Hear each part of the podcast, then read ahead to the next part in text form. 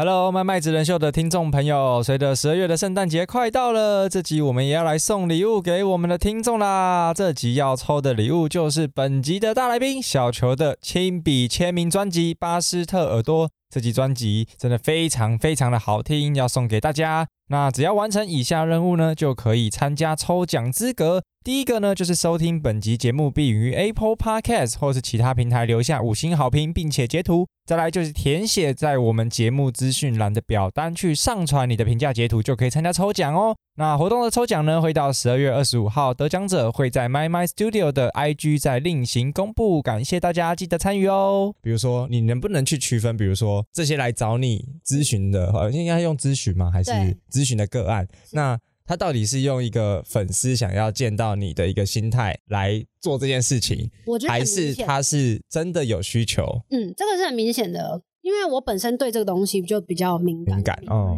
就像我们，我不知道，应该是当了这一行做久了之后，你走去路上，如果有人对你的眼神是不太一样的，或者是表情不太一样，你就会马上就知道他是不是认出你，哦或者认错人。OK，大家好，欢迎来到 My My 职人秀，由 My My Studio 所制作。每周二将由主持人 Charlie 为您带来专家职人的精彩故事。Hello，大家好，欢迎收听 My My 职人秀，我是主持人 Charlie 黄晨玉。我是助理主持人美姑咪，今天这集呢，非常的开心，又邀请到了我们小球，欢迎小球。耶，我是小球，嗨，对查理好，美国咪好。耶小球在前两集的节目跟我们分享了他自己过往的人生经验，怎么样？原本只是想要结婚生子，然后后面就成为艺人，以及跟我们揭露了一些音乐人以及演艺事业的一些辛酸史。然后今天这一集呢，要聊大家非常非常期待的，就是身心灵的这一个主题了。对啊，这个是小球最近的主战场吧，应该算斜杠变主战场的之一。对，我希望以后不要就是变成主战场到哪里，到处都是主战场。对，到处都是你的那个主打秀这样子。OK，所以我觉得这一个领域其实非常非常特别，而且也是粉丝敲碗已久的。对啊，那我们就直接开门见山来说，哎，小球，我们知道说你从小其实就很喜欢这个领域嘛。那到底你当初接触以及决定踏入这个领域的契机又是什么？可不可以跟我们分享一下？我觉得应该是那时候棉花糖二零一三年的时候财团，然后那个时候大概是我二十八岁，生命进入到了一个非常暗黑跟恐慌，因为你花了那么多的时间，然后全心全意去经营一个团，或者是经营一个我自己认为好像接下来都会是很稳定的一个工作或者是事业，可是一夕之间是完全都没有，没有钱，没有名，然后没有任何的资源，你就会觉得天哪，我还剩下什么？就好像一无所有。那时候就觉得特别的迷惘，然后想要找到任何的一个方向，好像自己也没有办法把自己救出来，所以才开始去算命啊、塔罗啊，开始去接触，然后想要听听一。些我不认识的人，他们怎么样透过一些牌卡，然后给我一些指引，让我知道其实生命不会只就断在二十八岁。从那个时候开始，然后接触之后呢，就想说，哎，那我是不是可以透过自己去学习，然后让自己探索更多的话，我是不是就可以更开展，不会觉得好像哦，每天就是混吃等死，然后该怎么办，要怎么跟家人说啊？然后我的听众他们会不会觉得我很糟糕啊？或者是我未来该如何是好啊？何去何从啊之类的？所以才开始真正的学习上课这样子，然后一路就是到现在。嗯哼，所以这当中你有接触过了哪些东西啊？这几年接触过了人类图，接触过了占星，接触过了花精，然后接触过了宠物沟通，还接触了颂钵，然后接触了凯龙治疗，然后还接触了圆形卡塔罗，OK，哎、很多哎、对，很但我没有听过那个哎凯凯龙治疗凯龙治疗这，个我没有我。有因为凯龙治疗接触的这个契机，然后写了一篇文章在方格子里面。因为那时候呢，会接触凯龙治疗呢，是因为我的爸爸身体就是癌症，然后状况很不好，那时候好像是在加护病房了。然后我就不知道该怎么办，然后刚好那时候跟家人之间就是有一些冲突是没有办法解决，于是我也没有办法进医院，然后我就上网上了自己的 Facebook，然后就是说有任何可以让我就是有点像是我能付出一点心力的，然后是不要碰触到病人的任何的方式都可以跟我讲。这时候发现什么事情都超悬的，就会有一种很神奇的特异功能的人啊、方式啊、工具啊，都一直丢来，排山倒海而来的。就是说，小邱，你或许可以试试这个、这个、这个、这个、这个、这个、这个。然后我那时候也是没有听过凯龙治疗，可是上网查了一些资料的时候，我发现好像可以去试看看，所以我就预约了，想说可不可以用远端的疗愈，然后去支持我爸。我还记得我还学过灵气，灵气我还上过灵气的课，对这样子。然后那个时候开始要做治疗的时候，就他说还是建议就是要当事人的同意。然后因为我没有办法得到我父亲的同意，所以我就说那就治疗我好了，反正我都来了。所以从那时候开始接触到现在也是八年以上了。然后最近开始欸学习第二节的课程，这样子。所以刚刚讲的这些都是接触之后有兴趣，然后也都有去上课这样子。对，哦，那我觉得在这么多领域，因为其实呃，身心灵是一个超级大、超级广的一个算是大架构嘛。对那比如说你接触了这么多，那彼此这些工具之间是有一些共通吗？还是说它针对的要解决的问题其实是不太一样的？我觉得应该是他们有一个非常大的背后的目标，就是你要先了解你自己，你才有办法去处理所有你在生活上真的遇到的一些比较现实层面上面对到的事情，嗯这样子。可是因为工具的不同，所以教你的老师也不同，他切入点就会不同。这就是为什么我觉得财富流在那时候，我跟 Charlie 在预约玩这个游戏的时候，对我来讲，他就比较不会偏向是如何要教你投资房地产啊，然后或是买基金。对我来讲，比较像是从另外角度切入，我怎么样去看待我自己在做事情上的一些，比如说开放性啊，或者是我有一些特质，嗯在，选择的方式选，择的方式，这些是不一样的。嗯哼，那我觉得对我来讲，那财富流可能就会是一种，呃，好像也是身心灵探索的一种方式。哦，确实，我觉得所有这些工具回归头来都是认识自己，对然后并且知道怎么疗愈自己，或者是疗愈别人。对，OK，通常都是要先疗愈自己啊，因为自己都搞不定的时候，疗愈别人的时候，没有说服力。对，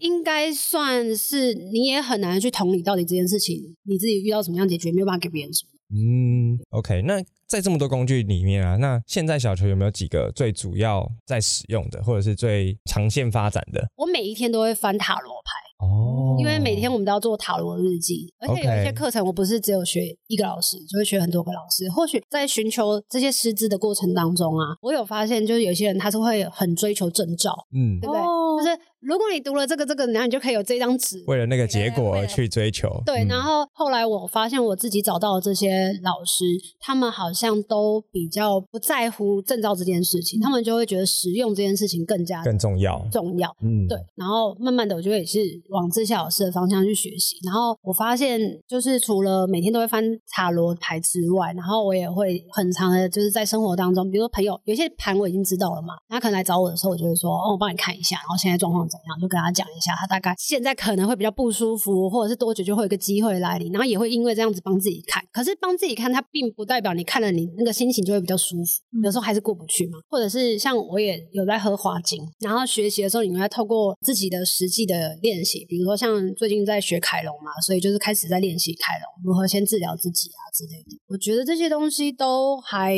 蛮算是一个可以协助自己。然后像因为接下来工作室会开启，所以会希望有一些比较熟悉的朋友，他们就可以来让我练习其他我可能之前学的，可是还没有用他们的一些部分。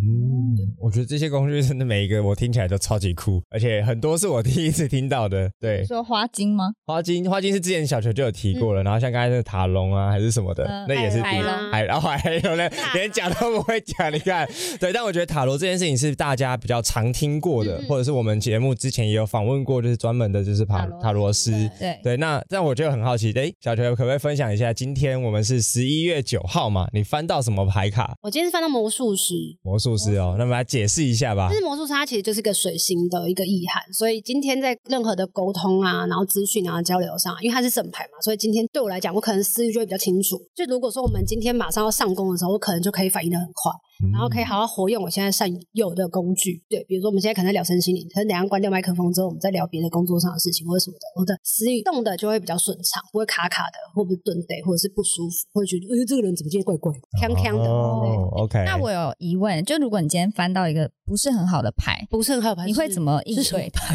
呃 比，如说，如果不是，应该是说每一个你看起来不是很好的牌，都是为了要提醒你，你有些什么样子的事情没有做到，或者是你很害怕去面对，然后你卡住，哦。都是这样吗？然后就是提醒你说，就是知道，比如说我接下来这一天我要怎么样去调整我的，比如说状态，或者是你会知道你今天一整天的能量都是这样的状态，闷闷的不舒服，然后觉得好像咋咋了这种的，那我有可能。我不能，就是我看了那个牌之后，你不会去调整说，哦，我尽量不要让自己就是到这个状态嘛。它就是你那一天的状态啊，就是提醒你。哦如果你觉得，那既然我今天翻到了一个，就是比如说倒牌的东西好了，嗯那你就觉得，哦，我今天好像，比如说塔倒塔。的倒牌或死神的倒牌，就是好像有一个东西已经要来临了，可是因为你一直会想要去 hold 住，就是我不希望这个塔倒了，我不希望那个死神来，我很怕死，我不想要重生，我不想要知道还有什么黑的东西，我不想要看。可是这个东西它是一定会前进，就像你每一天一定会前进，所以你要去知道你到底害怕什么，然后你不想要面对的是什么，用这样子比较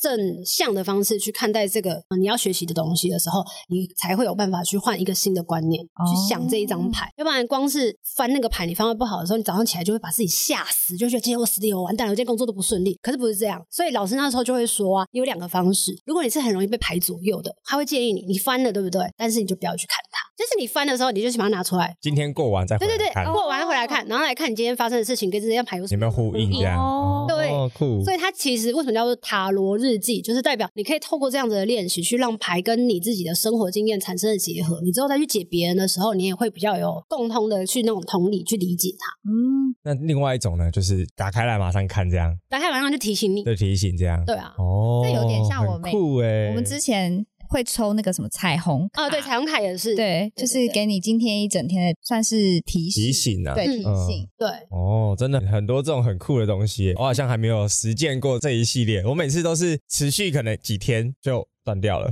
什么叫持续几年的断掉？就是比如说抽卡，或者是之前也有那种，就是可能三十天一个周期的那种，哦要也是日记，嗯然后要你写这些东西，然后我可能就是一两天就。丰盛练习之类的。对对，丰盛练习，对对对然后就就没有然后了，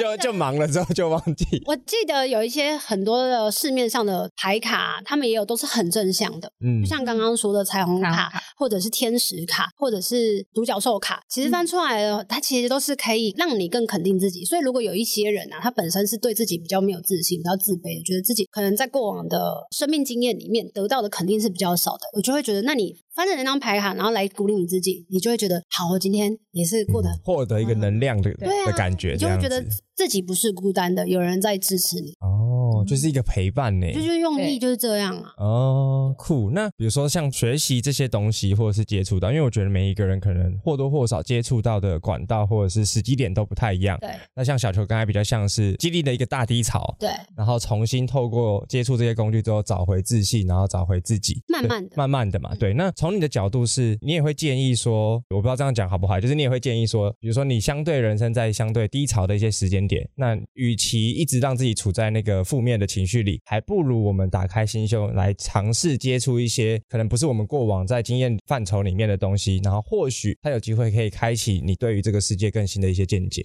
我觉得是没错的，但是有一个东西是也要提醒大家，或者是也可以分享给大家，就是不要觉得低潮或者是现在低潮这件事情是不好的、不对的，就不要进去，就一直我要出来，我要出来，这件事情也不健康。因为有一些情况之下，你必须要在低潮的时候，你才会知道原来这件事情让你多低潮，嗯多低潮还有分等级跟对，就跟财富流里面有逆流，逆流有各种不同的情境，失业、离婚，不同的那个低潮。对，没错。所以有一些人，他可能他必须要透过这些比较伤心难过的事情，然后来看见自己的不同的面相。嗯要不然，你看大家每次在刷脸书跟 IG 的时候，就是觉得哇报喜不报忧对这件事情，你看久了，你也会觉得啊，全世界就我最惨，啊全世界就是我今天不顺，全世界就是我今天处理合约处理不好，就是你会开始觉得自己好像是跟大家就是不一样不一样。嗯，然后是不是全世界就我最烂？可是也不是这样子，所以让自己知道在低潮的过程当中学习到什么，嗯或是感受到什么，体验到什么，你才有办法在下一次的时候不要重蹈覆辙。嗯对，那当然后面那些是很重要的，就是开拓心胸，去找不一样的事情、不一样的工具去探索。就算不喜欢身心灵工具，我也觉得没差。他可能喜欢爬山啊，喜欢健行啊，或者是喜欢游泳，或者是他喜欢投资。其他的兴趣对我觉得只要找到你自己喜欢的事情，那才是最重要的。嗯，而且我刚才讲到一个很重点，就是要学会面对以及接受每一个时期的自己。对，嗯接受最难了啦。，对，因为呃很不容易耶。我 觉得很不就是容易你觉得呢？超级不容易。就是我觉得要像刚刚说，你要去接受、去体验你在很低潮的那个状态，其实很难呢。我觉得很难诶、对，但是我觉得可能有些人现在正在那个状态里面，他们就会觉得你们一直叫我加油，我就是没有办法加油啊！你们到底在讲什么？的那个状态，我觉得是谁都没有办法去支持你，你只有自己爬出来，你才会知道哦，你这一段路你学习了或经历了什么。嗯，对，但这个真的我自己没办法去支持别人做这件事、欸，但你会怎么支持这些就是他现在现在谷底里面的人，然后去引导他们？我觉得就是某一部分的同理心，因为就是你知道自己最惨的时候是怎么样子。很多的时候，自己真的是要跌到最惨的时候，你才有办法去理解到那个状态的。别人是什么样子。对，比如说你一定要失恋过，然后一定要所以美低潮姑咪就是没有过太哦惨啊。因为我我可能觉得我没有，就是别人可能还比我惨吧。哦，对，就是我当然也有顺风顺水啊对，可可我一直都真的都觉得我顺风顺水。哦。对，所以顺风顺水的生命经验也会带给别人有不一样的感受，所以哦我觉得差异是不一样的。你至少可以用一个很稳定的方式，然后去面对我的面对低潮，面对你的低潮，或是面对别人的低潮，你跟他讲说：好，那如果我们现在真的什么事情都做不好，没关系，我们慢慢的，今天就洗一个碗，你就会觉得自己应该很棒，你就要鼓励自己了。因为不是每一个人都可以很快速的把十个碗都洗完，哦把所有的房间要清完，我今天就觉得自己好棒，我失恋的，我已经痊愈了，没有这件事情的，它是需要一些进程。我好像真的是这种人。嗯，今天就是一个主持人的那个大解密，往他的内在一直去探索跟挖掘这样为因。为我当然有遇过很衰、很低潮的事情，可是我好像很快就可以出来。嗯，对，但我自己不知道为什么，我就会比如说遇到很衰的事情的时候，我真的就是笑一笑，然后被人家嘲笑一下之后就过了欸，嗯，然后就觉得哦，好像真的没什么哎，这样。我觉得这个特质很棒啊那。Charlie 的，我也其实也差不多是这样就。是很快就忘记，就我低潮很快可以疲惫，像我刚才我们开录前在聊 聊的事情嘛，就是一个晚上，就是几个小时，我已经消化完了，哦，好快哦，就是已经叠麻，就是叠麻然后。因为我们开录前有在聊最近就是虚拟货币发生的一些事情，一一九的灾情，嗯，对，然后就是当然我也是有受伤嘛，但我觉得就是投资本来就要为自己的决定去负责，而且本来就是高风险的东西，嗯，所以就麻了就麻了嘛，那就是继续赚钱喽。哦，对，所以看到我现在是很正常可以录音或干嘛的，对啊，但是我的我的脸还好还好，但我的脸书真的是哀嚎遍野，你知道吗？就如果有接触虚拟货币或接触 crypto，大家一定会记得一一九到底发生了什么事情 Oh 对，大家可以到时候有有听到这集的时候，可以在一那个时间线去查一些资料。OK，会发现很多灾情，这样对啊。那我觉得回到就是身心灵这个主题，就是小球从二十八岁到现在也接触了差不多快十年了嘛。嗯，对，那前面比较多都是自己在探索，那是不是到可能近两三年，刚好也因为疫情的关系等等的，然后开始就是觉得，哎，这个工具你可以转换成一个角色，变成是开始变成是可以给予别人，嗯或者是开始透过这些东西去支持别人。嗯，对，那可不可以也跟我们分享一下这个中间的转捩点是什么？感谢疫情，感谢疫情，就上一集节目聊到的，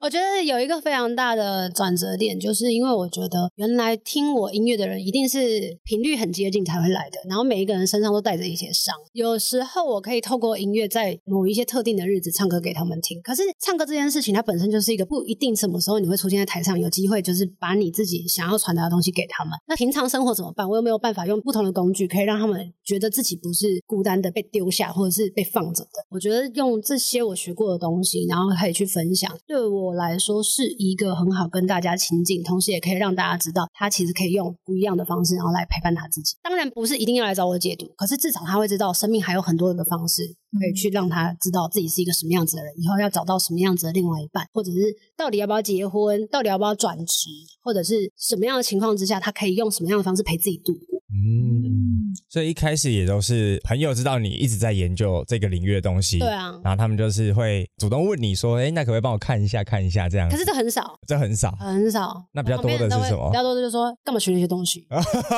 睡起来就继续做。OK，那你怎么面对就是这些大家给你的这个对这个视角所？以你看，我学了这么久，我刚开始几乎都不敢出来。哦，因为每个人都在抨击你，都会觉得你在学什么东西啊？干嘛那种？就是你真的是奇怪什么的，你会很受伤啊。因为你觉得这东西对我来讲很有用有效的，对觉得真是可以支持我的。为什么我跟他们讲的时候，他们都用一种很藐视，就是很瞧不起你方式对对对对，对懂。那因为我说了，当我开始练习，真的就是去练习每一个人的时候，然后再加上这些东西，它有点慢慢的，因为大家的工作压力实在太大了，所以到我们三十几岁的时候，这些东西心里面的状态都开始浮现的时候，才开始有人想要去了解这一块的时候，大家知道你有在学，才会想要来找你。哦，不见棺材不掉掉泪。大概是对，因为他那个态度的，就是因为他还没遇到低潮，或者还没遇到关卡，或者是大家会觉得，哦，那我睡不好，我就吃安眠药，我就看医生，叫他开几天的药给我。有这么极端吗有吗？哎、像这样讲好了，就我表姐，她就一直跟我讲，她一直吃安眠药的事情，然后什么吃安眠药睡不着啊，然后她只能靠药物怎么样，我就说，我觉得你要不要去了解一下，你到底心里面卡住了什么东西？嗯她就会说卡因哪卡，这样靠 他就很常会这样，然后我就说不是啊，我觉得你一定是心理状态有什么问题。我说你去咨商也好啊，去算个塔罗啊。他就说我自己就会算紫薇了，我干嘛还要给人家算这样？嗯，对，但是他还是一直持续在用吃药物的方式去治疗自己失眠这件事，我就觉得这种我讲不通哎、嗯就是因为他就有他自己坚持疗愈自己的方式嘛，嗯那我也没有办法去干涉他，对。但我就会很心疼啊！我就是每次看到他就是吃药，然后睡觉吃药，我就觉得啊，很伤身体。对，很伤身体耶我觉。得每一个人就是都会有自己想要追求的工具跟方式，就像有一些大人，比如说小孩子都已经成家了，然后或者是小孩子已经开始当工作狂了，开始工作了，然后就没有办法很常回到家的时候，父母是不是就开始胡思乱想，让他没事做，差不多也要退休的时候。对，那在胡思乱想，他又不敢打电话给孩子，就是问你们最近怎么样，过得好不好，要不要回来吃饭，怕就是小孩子就会觉得爸妈烦。他想着想着，他可能就会开始把那个烦恼，然后越加越大的时候，他就会突然间发了一个，就是比如说有人会传讯息，就是说什么哦，什么一些假消息呀、假新闻啊，他就看到心里面了，然后让那个恐惧越大的时候，其实真的就是会出现一个什么样子的事实，嗯，出现一个什么样子的事实。压垮骆驼的最后一根，稻草他就会说啊，。你看我真的生病了哦，就变成是用另外一个方式，希望孩子可以回来陪陪我。哦，可是这个其实跟心理是有关系的，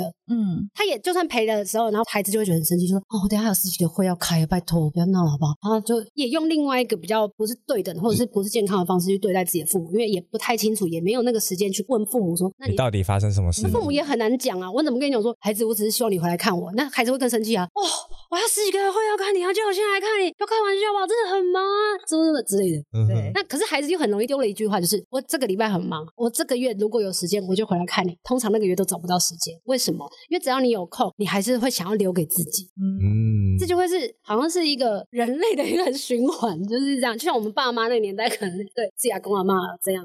哦，对，所以才会是刚刚玫瑰明又说的，很多人就会觉得我方便解决好我现在的问题，我可以吃药，我最让自己睡觉，反正我现在劝睡觉，那我就去做这件事情。嗯然后现在有很多的资料就会说，呃你可能现在过动了、分心了什么的，当然会有很多方法，可是这些方法都需要练习，谁要练习啊？大家都讲求那个速效药，对对啊，哦所以大家就会觉得，那如果我可以用最快速的方式解决，对，或者就它就某种程度有点像是治标不治本，嗯就是没有把真正核心的问题去把它解开，对或是处理掉。嗯，那这种东西，尤其是在心理层面的东西，它就会持续的陪伴着你。对对而且可能事件会不断对，等到不断的巡回，然后等到可能就像小球讲，刚刚会某一个时间点会积到够久了，然后一次再爆发爆发更大的事件这样子。那我觉得就是这一段过程当中，其实小的或多或少一定都经历了很多嘛，包含你可能现在开始接触的个案也越来越多。那比如说大家都不断的丢可能一些负面的情绪给你，你又要怎么样去转换这个心情，或者是让这个能量可以回到一个比较好的状态？我觉得我自己的状况比较个案丢负面的东西给我的时候，比较没有对我来讲造成太大的困扰。哦，对，因为我本身自己工作上，好像从以前刚开始唱歌的时候，就很容易的去听到别人在跟你分享一些心事。那在这个过程当中，你就是也练习了这么久，然后或者是加上我自己可能会有一些机制。防卫机制就是安娜是他的事，不是我的事。然后我就只要生活上不是很紧密的，我就不需要为他负责。那如果不需要为他负责这件事情，就是只有在那个五十分钟之内给他一些建议，或者是提供他的一些协助。可是之后我们还是回到各自的生活，他还是要面对，跟他要为自己负责。我没有办法去介入或什么的。就像刚刚美国面说那个吃药的部分，嗯他也有他一定喜欢跟偏好的方式去治疗自己，或者是去陪伴自己。所以我的方式，我们的陪伴就只能提供你这些方式。那你要不要做？做，我也还是 up to you。嗯这个东西对我来讲就会比较舒服。可是如果现在比较会遇到的状况，比方是这些来找我的人，他可能又是听众，然后嗯他又是个案的时候，哇，有的时候如果活动界限的时候就会很难，对，就界限就会变得比较难拿捏。嗯那这个可能就是现在正在学习的地方。可是因为我也常常蛮多自己的自我情绪跟压力，我也是会写文章啊或干嘛的，所以这些人也知道，就是我并不是 always 都是这么的乐观，或者是还是会有一些负面的情绪的时候，他们也觉得那你就是人啊。那既然我们都是人，我只是提供一个工具、一个方法、一个你不想要花钱上课的东西来告诉你。嗯，所以我也不是神，所以你也不用把我当成是神，他们就觉得 OK OK，、哦也不会放太多的期待在你的身上。那我只能说你真的遇到的个都是好人对，对，真的假的？怎么样？怎么样？有人被勒索是不是？我我是没有啦，可能美国人比较多故事。会有很多，比如说去算塔罗或算什么，然后可能比如说塔罗跟他讲说建议你怎么处理，可是他可能没有照那个方式去调整自己，然后最后结果不好，他就会说你又算的不准啊，真的假的？很多这样啊，那他没有跟他讲说啊，你有没有说要往这个方向走？你自己走另外一边这样子。我很好奇一个点，就是是因为像小球是有多种身份对，可能是歌手、艺人，然后现在多了这种就是这相关的一些角色嘛。那比如说，你能不能去区分，比如说这些来找你咨询的，呃，应该用咨询吗？还是咨询的个案？那他到底是用一个粉丝想要见到你的一个心态来做这件事情，我觉得还是他是真的有需求？嗯，这个是很明显的，因为我本身对这个东西就比较敏感。敏感哦，嗯，就像我们，我不知道，应该是当了这一行做久了之后，你走去路上，如果有人对你的眼神是不太一样的，或者是表情不太一样，你就会马上就知道他是不是认出你，哦或是认错人。哦 OK，真的，真的，真的，我早上去银行办事的时候，然后就这样，也是很急躁，因为确实今天要上通告嘛，然后就那那办完，然后把事情处理完的时候，就听到那个男的银行行员，然后就跟那个女生的那个银行行员就说：“你要不要跟他讲？你要不要跟他讲？这很明显吧？你要不要跟他讲？你要讲什么？” 然后这时候我就看了那个女生的那个银行的行员，然后他就这样用一种很有朝气的眼神在看着我，然后我就大概感觉得到，然后我就很有朝气的回答说：“谢谢你辛苦了，那拜拜。”这样子，那个东西是只要是人就会很明显的知道。好热情。哇，那那时候我第一次看到你的时候，你有第一个反应就是说哦，这歌迷这样吗？会很清楚的知道，就是你好像知道我是谁，哦但是不确定知不知道你是我的听众，这个是不一定的。嗯，哦，所以在面对，比如说像刚才提到的，有些听众他可能就是透过这个方式来见你，所以你也都可以感受得到。可是因为你知道你要给予的服务是什么，嗯，对，那就是那个界限，你要比如说这个时间点你就是这个角色，只有咨询师的这个角色，嗯，然后你不能有其他身份，不然连你自己可能也都会混淆。这就是我之前为什么不太敢开实体工作室的关系，因为我会不太知道你到底是想要来了解你自己，还是你只是想要花这个钱来看我。那如果是看我，那我也太便宜了吧？对，那个感觉吗？嗯而且我是陪客的吗？就会觉得不舒服。可是现在又仔细想一想，如果是透过了这种面对面的做一些陪伴的时候，其实真的在疗愈上面，比较有效果。其实真的就是省力一些些。哦因为光是人跟人之间的能量场，我们今天就算没有看盘，我没有看你们的东西，我们就是这样聊。其实就算原本是有一些很不舒服的、郁闷的东西，其实聊一聊，大家其实就松开了。那个嗯，对，我觉得刚好聊到这个，就是像小球最近也是在规划，就是自己的工作室嘛，其实就是要把这些一路上学习到的这些工具跟技能，然后也结合实体的工作室对，然后让更多的人可以跟你们产生一些连结。对对，所以当初成立工作室的这个契机又是什么呢？契机，就是我觉得我好像可以找我身边所有我学习过的一些，我跟他们相处起来，我觉得他很适合跟我一起把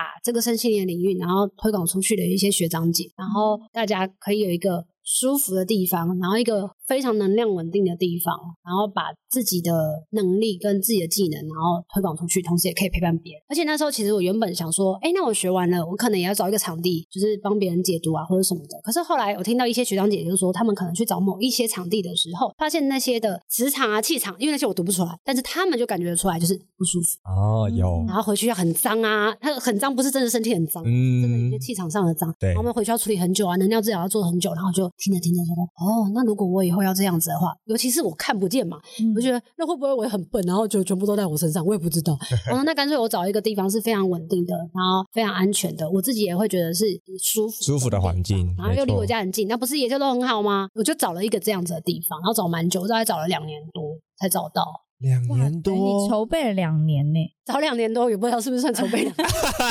算吧，就是一直房子早两年多才出现。OK，就是真的就是天时地利人和，然后所有的条件都符合你的期待。两年前就很想做这件事情，到了两年后才开始真的有这个空间。哦，所以 base 在板桥。对，OK，我觉得很可以，就是拭目以待一下。耶对，那那比如说像刚才提到会找一些学长姐嘛，然后一起，所以这个空间比较像是大家一起成立的，还是说是你自己独立之后再找他们一起来嗯，协助比较像是后者。？OK，对，因为我觉得大家一起经营一个空间，对我来讲是一个相对复杂我，我可能没有办法做得好的地方。啊。然后再加上我自己本业不是做经营者的人，嗯所以我就会觉得哇，这样子我是不是每天要处理很多人际关系？那我还要写歌吗？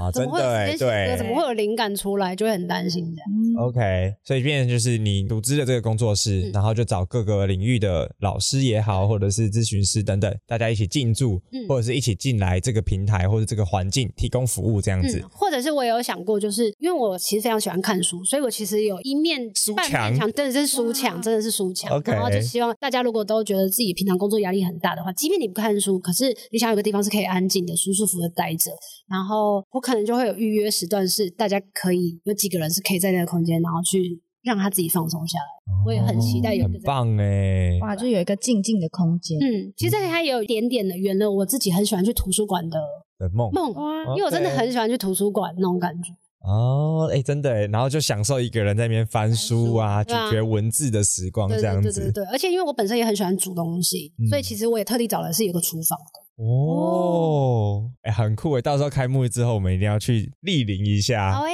对，那觉得经营这个过程，比如说从两年前开始有这个想法，然后到现在可能近期真的终于要开幕了。对，那在这一个路上有没有遇到什么很挑战的事情？哦，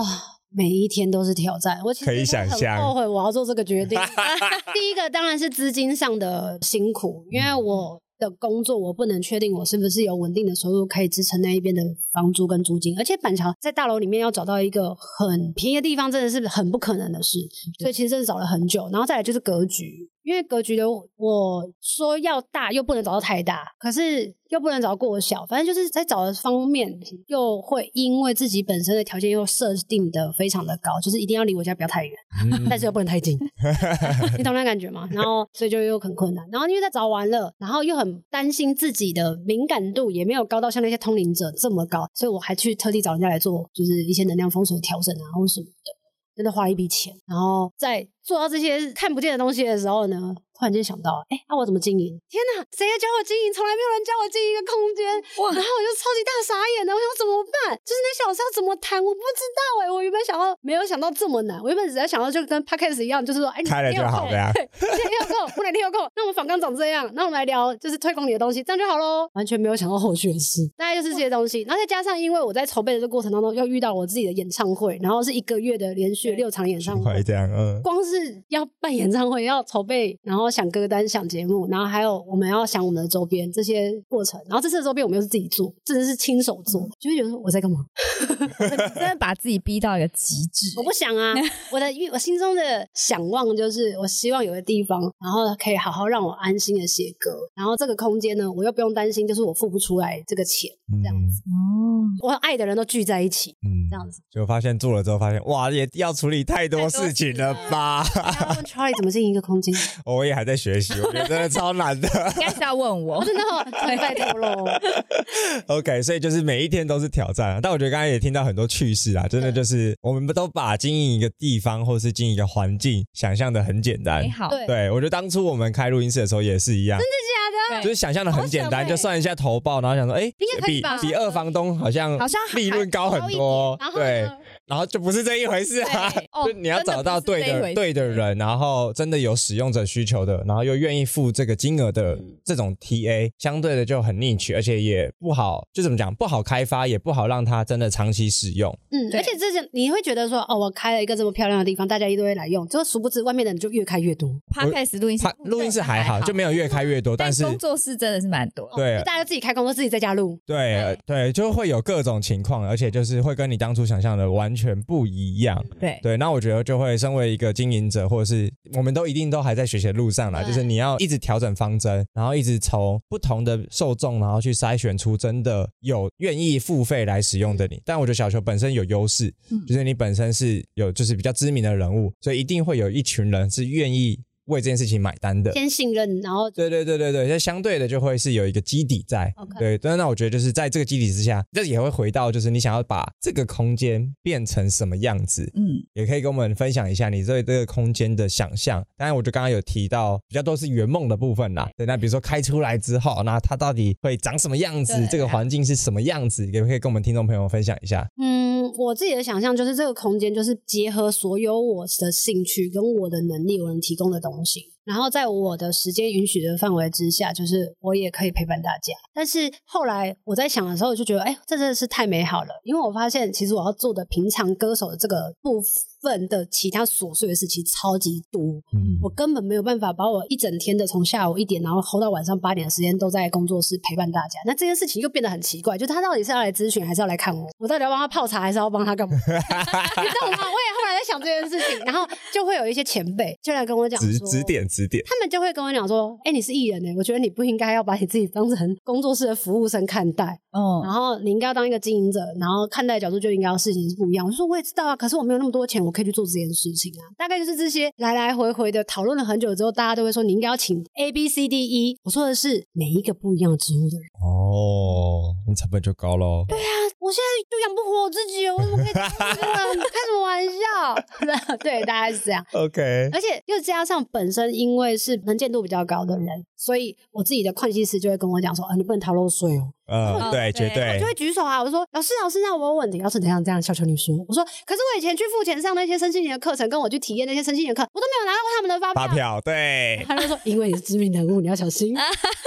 对，每一张都要做账哦。对对，不要就是后面赚了一大笔钱之后才回来被查，更痛。对对对对对对，对，就开始有很多的在经营的过程当中学到跟自己原本要圆梦的计划很多很相相反的东西，啊必须要更加的务实，没错才有办法去经营自己想要的一些圆梦。就是现实跟理想总是有很大的差距怎么。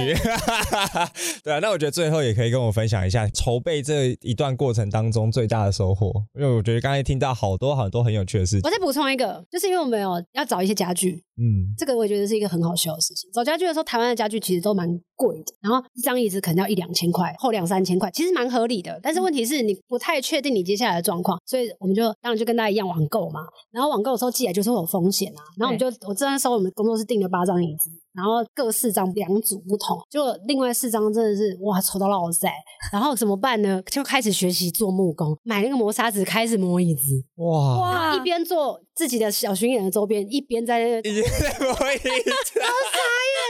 然后就要腾出一间房间，就是让那个风沙、什么尘螨啊什么就掉下来什么的，很麻烦。然后磨到前几天才终于磨好，然后还要上护木油，然后重新学习这些东西。我想说我在干嘛？我是变木工了吗？哎、好亲力亲想到这个，为哦。我就想到我们那个时候在这里一块一块的那个板子，都是我哦对们自己这个隔音隔音棉也是我们一块一块，我们后面涂白胶，对然后然后在那边一自己切块一块，对，然后自己倒脚。是就 突然觉得对，我们一年前是真的就是刚好一年前的这个时候，天哪！所以就是奉劝大家，就是在做这件事情，对，没事不要创业，哎、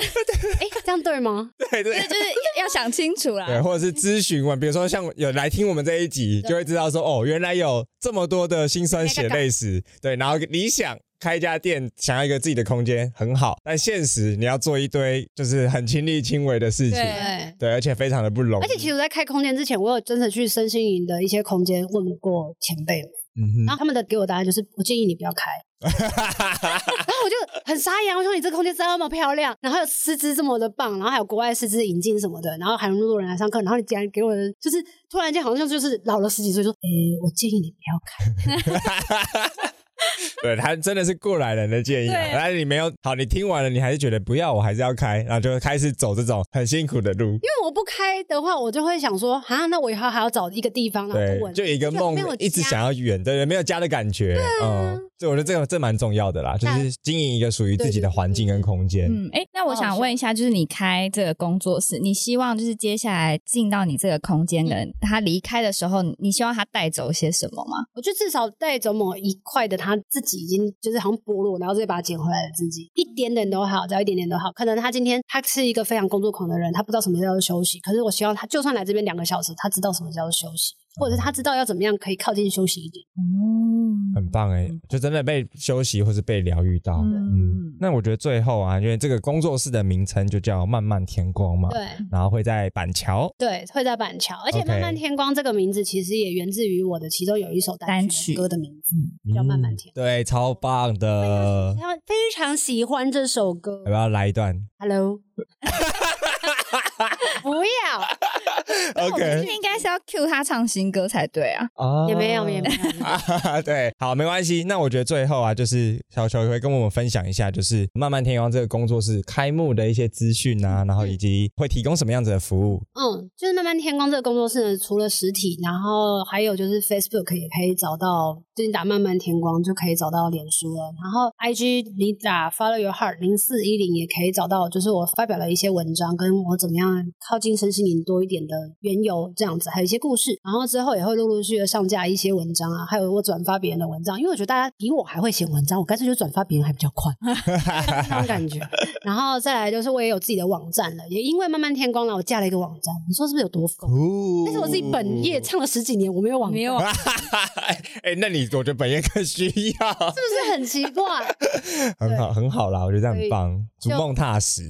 慢慢来。然后希望大家可以多多支持就是所有的资讯都是在刚刚上面上述的那一些。网站上跟这些社群平台里，对对对对，那我们也会把这些相关的资讯放在我们的节目的资讯栏。对，然后预计是十一月底开幕吗？还是十一月底、十二月初，我希望这一集出来的时候，大部分就已经开幕上线了？好，非常非常的期待。对，那我觉得相关的内容我们就放在节目的资讯栏。对，感谢今天小球来跟我们分享这一大段关于身心灵领域的一些辛酸血泪史，以及开工作室这一段不为人知的秘密。对我觉得这一段真的是很感同身受啦，就是超有共感的，你知道吗？好，OK，所以今天职人秀的节目也告辞告一段落，我们下期节目见，大家拜拜。拜拜。如果你喜欢今天的节目内容，欢迎按下订阅及追踪，并上 Apple Podcast 留下五星评价。如果你有任何问题或是反馈，也可以直接私讯我的 IG，让我知道哟。我们下集节目见，拜拜。